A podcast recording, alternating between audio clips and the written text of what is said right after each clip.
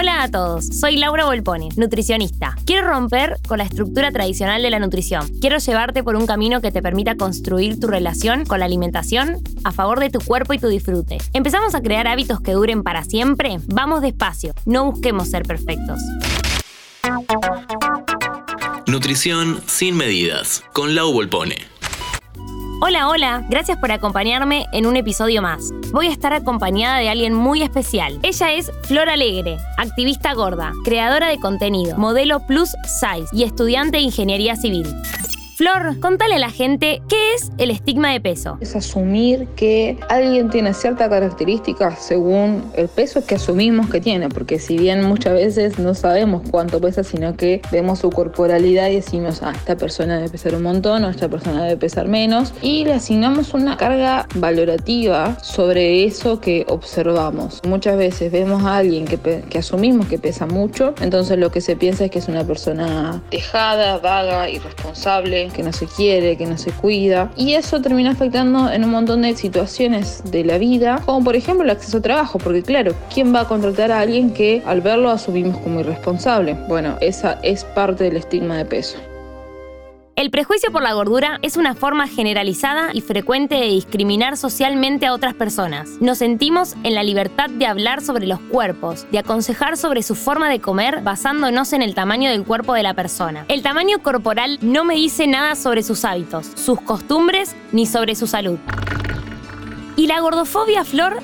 ¿Qué es? Es eh, el odio, el rechazo hacia las personas gordas, pero no solo en una situación evidente como de cara, o sea, un uno a uno, sino también, por ejemplo, es un sistema estructural que se observa en cómo están pensadas las ciudades, cómo están pensadas la representación de los cuerpos en los medios, en las películas, en los libros de textos. ¿Cuántas veces viste a una persona gorda disfrutando la vida en una publicidad? ¿O cuántas veces viste una persona gorda en una publicidad? De un político, como cosas muy random, pero la realidad es que no suelen estar representadas. Eso también es parte de la gordofobia, el rechazo, el invisibilizar y el anular a las personas gordas como sujetos de derechos.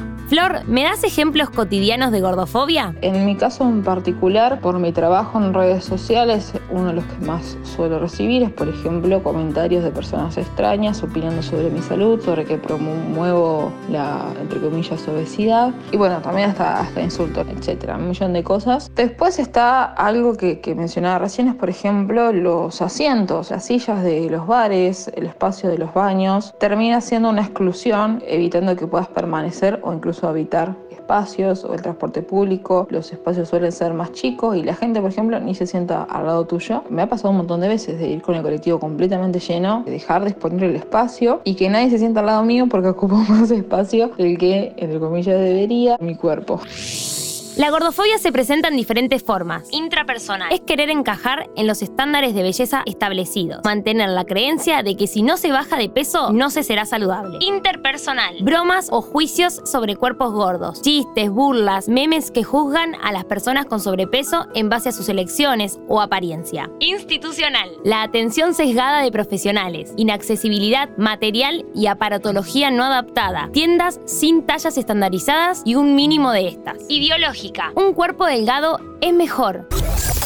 ¿Cómo impactó e influyó en tu vida la gordofobia y el estigma de peso? Influyó negativamente. Yo realmente creía que siendo gorda nadie me iba a querer. Se asume que vos misma no te querés. Y está esta famosa frase de si vos no te querés, ¿quién te va a querer? Bueno, todo eso terminó de venir de pensar que vas a vivir y morir sola. ¿El tamaño de tu cuerpo te generó complicaciones de salud? El tamaño de mi cuerpo nunca me generó complicaciones en mi salud, pero sí hay una complicación en torno a la salud y el cuerpo, pero la realidad es que no es un problema de la persona, sino es un problema de, los profesionales de salud, del sistema de salud. Niega la existencia de las personas gordas porque solo nos ve como potencialmente personas delgadas y entonces en el mientras tanto, hasta que nada adelgacemos, no podemos ni acceder al mismo sistema de salud que nos reclaman que no estamos haciendo. El estima de peso sí, completamente. Me ha hecho ataques de pánico ansiedad, muy cerca de un trastorno de la conducta alimentaria. Danos un consejo a los profesionales de salud. Nos traten como personas. sé que no es fácil, pero salir de la cultura de la dieta nos hará, sin duda, más felices. ¿Querés auspiciar en Interés General Podcast? Escribinos a contacto arroba interésgeneral.com.ar.